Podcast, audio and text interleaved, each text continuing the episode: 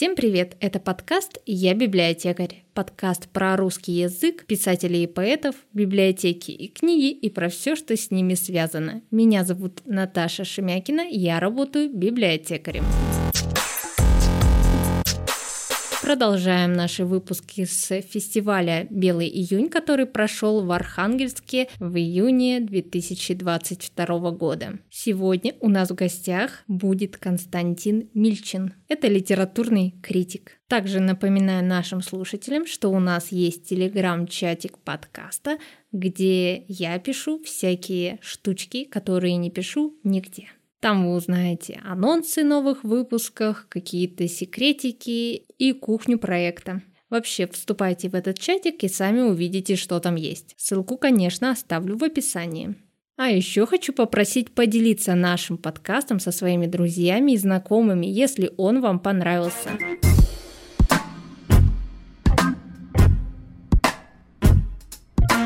Здравствуйте, Константин. Здравствуйте, Наталья. Очень приятно, что вы к нам приехали, пришли. Приползли. Приползли. Приплыли. В наш подкаст, хотя он на выезде сейчас находится в Архангельске, хотя мы заседаем в Северодвинске. Ну, в Северодвинске вы тоже были, там ходили. Вы литературный критик и главный редактор портала «Горький», правильно? Я был главным редактором портала «Горький» до 2019 года. Сейчас я просто литературный критик. Хорошо, вы просто литературный я, критик. Я возглавлял сайт «Горький» два с половиной года, но я оттуда ушел. Люблю этот сайт, иногда на него пишу, но Хорошо. Но не более того. Все люди на планете, с которыми я разговаривала, они считают, что библиотекарь на работе читает книжки. Видимо, я думаю, что они также думают, что литературный критик, то есть а, вы, наверное, критикуете, ходите всех. Что вы делаете? Критикуете или читаете книжки? Наверное, и то, и другое. Ну, смотрите, я утром просыпаюсь. Так. Вставляю себе в уши наушники и начинаю слушать какую-нибудь книжку. А попутно я кормлю кошку, готовлю завтрак, э, стелю кровать, а, значит, там отвечаю на какие-то срочные сообщения. После готовки завтрака и кормления кошки я мою посуду а, и сажусь заниматься какими-нибудь делами. Но это зависит от того, конкретно есть какой-то проект или нет. Но конкретно сейчас на протяжении двух лет я работал в компании Storytel, который занимался аудиокнигами. Сейчас, как и у всех иностранных компаний, у Storytel довольно сложный период э, в жизни, да, но, безусловно, есть какие-то там есть мои рабочие обязанности, да, которые я выполняю. Иногда я это могу выполнять, слушая какую-нибудь аудиокнигу, иногда я не слушаю аудиокнигу, да. Но, в общем, большую часть дня я что-то делаю и слушаю аудиокниги. Или отключаю аудиокнигу и что-нибудь читаю глазами. В какой-то момент настает момент действительно покритиковать, как вы тонко отметили. Условно говоря, пишу куда-нибудь статью или записываю какой-нибудь подкаст или радиопередачу, а в этот момент я вот критикую голосом. Это такой тоже интересный момент. Я интересовался тем, как появилось слово критика. Слово критик существовало где-то примерно с конца 18 века, но именно как человек, который что-то критикует, ну, в смысле, ругает, осуждает, и не касалось литературы, а вот уже, собственно, чуть ли не Пушкин был тот, кто именно так часто использовал слово критик именно для э, разговора о тех, кто критикует его тексты, что с его момента критик с названием профессии именно для как бы осуждения или восхищения литературой. Именно в русском языке, в других чуть-чуть по-другому это происходило. Ну, критик не обязан учительно ругать. Да? Ну как, критиковать, э, да, глагол критиковать есть э, коннотация, связанная с тем, что это человек, который, там, не знаю, ругает, э, хает, э, аргументированно или нет. Но на самом деле критика не обязательно... Ну, то есть, на самом деле, как бы в профессии критика не обязательно все хаять. Хорошо, я поняла. Хотя хочется. Тут тоже такой момент, что понятно, что хорошо написанная, злая, не оставляющая камни на камне от кого-то рецензия, она будет иметь больше успех, чем похвала. Да? да? Почему? Ну, потому что людям нравится, когда остроумный, Ругать. ехидный человек э, не оставляет камня на камне от того, кто всем не нравится. В этом плане, да, там все любят бэткомедиана, хотя там, никто не понимает, что на самом деле тонко чувствующий человек с, э, там, со своей очень интересно хитро устроенным там, построение, что такое, что такое плохо, плохо, хорошо, какие фильмы нравятся больше, какие чуть меньше, да, но всем как бы нравится, как именно он изничтожает очередной плохой российский фильм, да, при том, что он, на самом деле, мне кажется, как раз именно там, нам, человек, который прямой наследник Белинского сейчас, это как раз Евгений Баженов. Потому что, на самом деле, ну, как бы у него очень важный момент, что многие забывают, у него критика именно социальная. У него же есть своя идеология, она такая левая. А русская критика, она же исторически всегда была не просто так, а очень идеологично. Да? Критиковали не почему-то, а вот там, потому что вот там, соответствует. В этом смысле как раз прямой наследник Белинского сейчас это Евгений Баженов.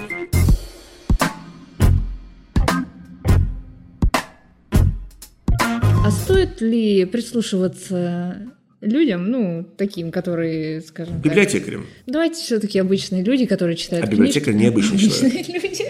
Давайте просто... Конечно же, необычный, да. Просто люди, да, которые читают книги. Им нужно прислушиваться к мнению литературных критиков. Смотря с какой целью. Почитать они хотят. Вот они такие думают, что бы мне почитать? Пойду-ка я почитаю литературного критика. Вот он пишет, наверное, он точно правильно пишет. и- Ну, наверное, стоит для начала попробовать на вкус разных э, людей, пишущих о книжках. Блогеры деле, в том числе. Ну, мне кажется, что деление на критиков и блогеров абсолютно иллюзорно и связано просто с самым названием.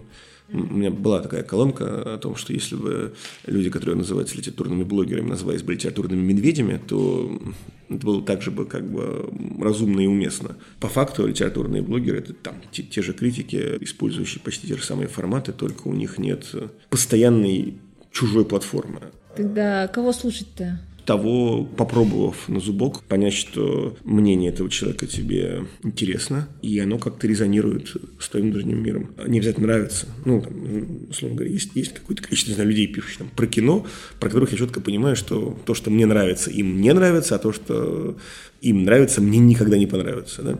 по итогам создавая какую-то свою картину мира и используя их рекомендации как, или их э, ненависть э, как некую лоцию э, в книжном мире. Или просто как, условно источник информации. Вышла такая-то книга, о, вышла такая-то книга, у. Есть у вас э, среди вашей профессиональной среды литературных критиков? да? Литературным болотом, да.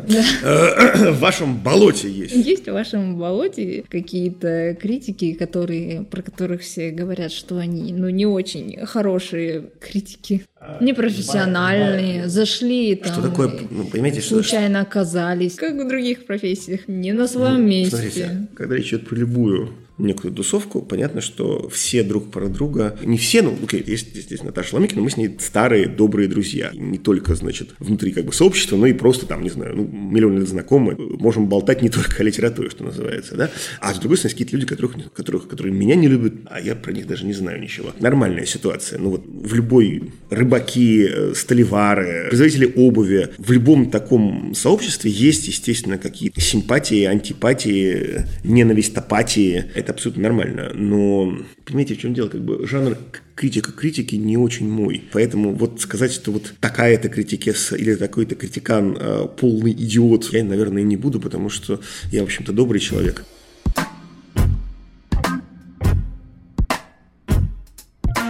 Сообщество подкастеров, в котором вы тоже состоите, но в другом сообществе, но это не важно. Посчитали они, что в день в России выходит 12 новых подкастов в день. Так, так. Сколько выходит новых книг в день в России? По-моему, количество наименований в год выходящих, если забыл эту цифру, в общем, в общем, я думаю, что новых наименований, ну, не знаю, 500, например.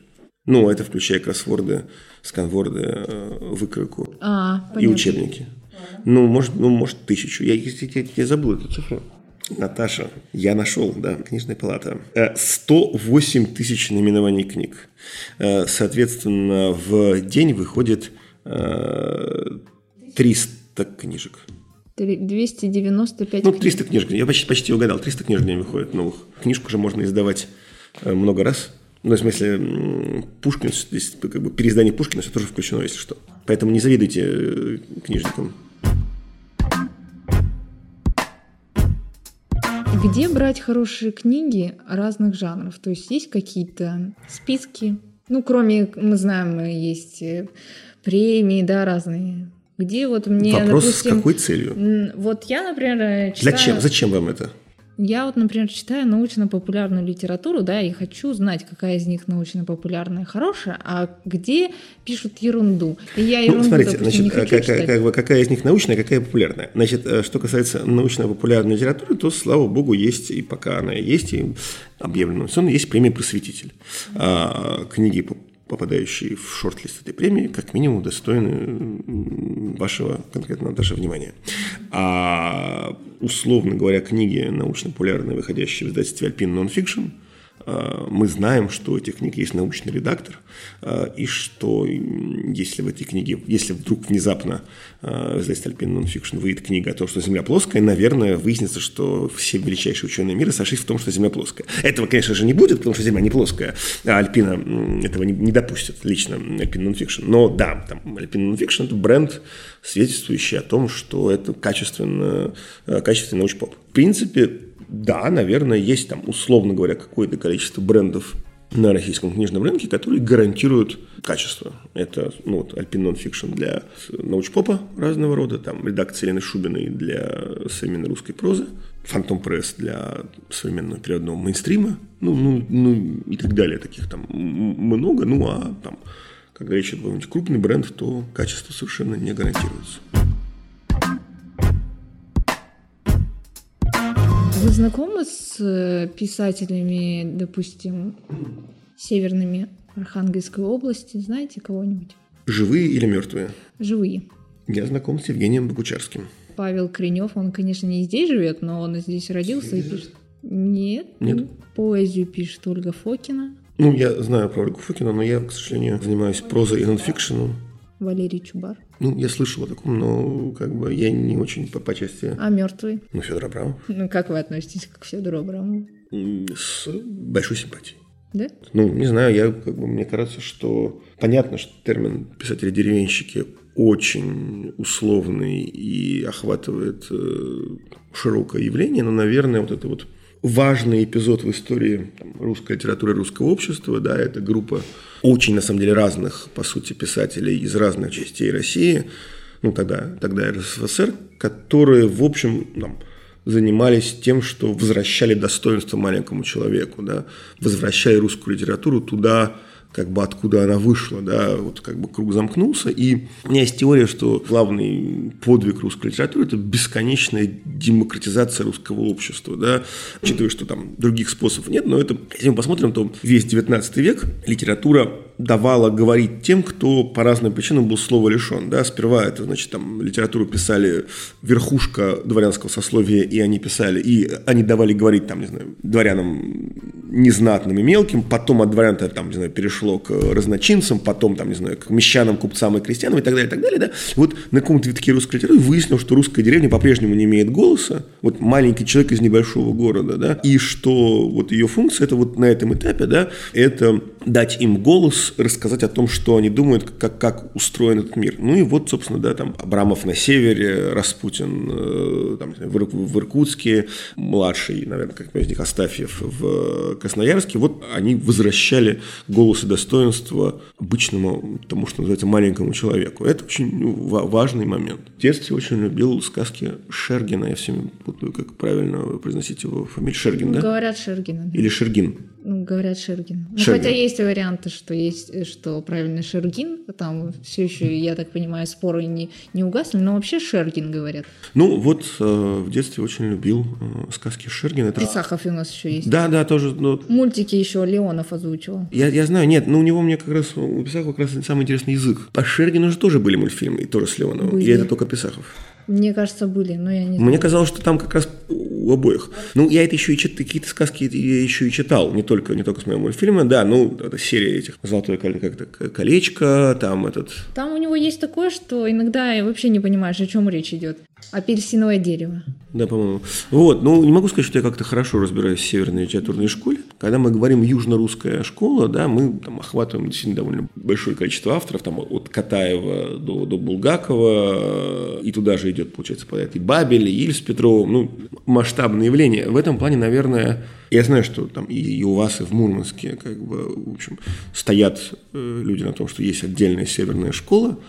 Как некоторое глобальное явление все-таки, наверное, я не могу его зафиксировать. Но, наверное, сейчас вообще же как бы, ну, нет идеи, там, не знаю, школ, направлений, да, там вот ну, окей, да, есть такое уникальное понятие, как петербургские фундаменталисты, но самое смешное, что родилось-то оно из некоторой шутки, такой полушутки. Наверное, сейчас никакое не время для школ, там, движений э, и тенденций угу. в литературе.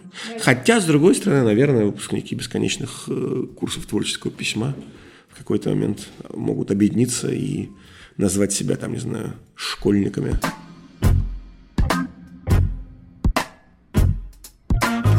Последний вопросик у нас одна минуточка такой. Вы не хотели стать библиотекарем никогда? Я об этом довольно рассказываю из интервью интервью, как бы, да, когда мне спрашивают, как вы стали книжным критиком. Ну, понимаете, говорю, у меня дома нет, в квартире, где я вырос, не было стены, на которой можно было опереться и не уткнуться в книжный шкаф. Почти не было как бы голых стен. Везде в квартире стояли книжные шкафы. А, и вот, помню, как там бабушка моя покойная а, ходила, значит, договариваться с водопроводчиком, чтобы он там что-то починил какую-то трубу. А, нам пришел, что-то починил, потом говорит, ну я вас записал телефон Нины Ильиничны из библиотеки. А, вот, в, в этом плане как бы квартира, где я рос, воспринималась вот, ну, людьми не столь часто читающими, как конкретно этот почтенный джентльмен, занимавшийся починкой труб, а, как, как библиотека. А, мой покойный дедушка завел каталог книг дома. На шкафу стояли специальные карты, поражавшие всегда, когда мне приходили друзья, о, а что это такое, как-то, да? Вот. А у дедушки был каталог нашей библиотеки, э, как бы описанный специальным там, значит, а, он разработал специальную систему библиотечных шифров. ББ для... кассовый был, да? Что? ББ кассовый. Ну, да, да, да, для, для соответственно, для, для, библиотеки.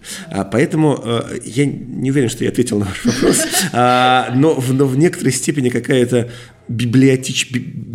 каталогизированная жизнь э, у меня была, э, в общем, всегда. И да, ну там, библиотека – это то место, куда я часто прихожу в каком-нибудь городе, ровно потому что я часто выступаю в библиотеках или как там, не знаю, дружу с библиотеками разных городов.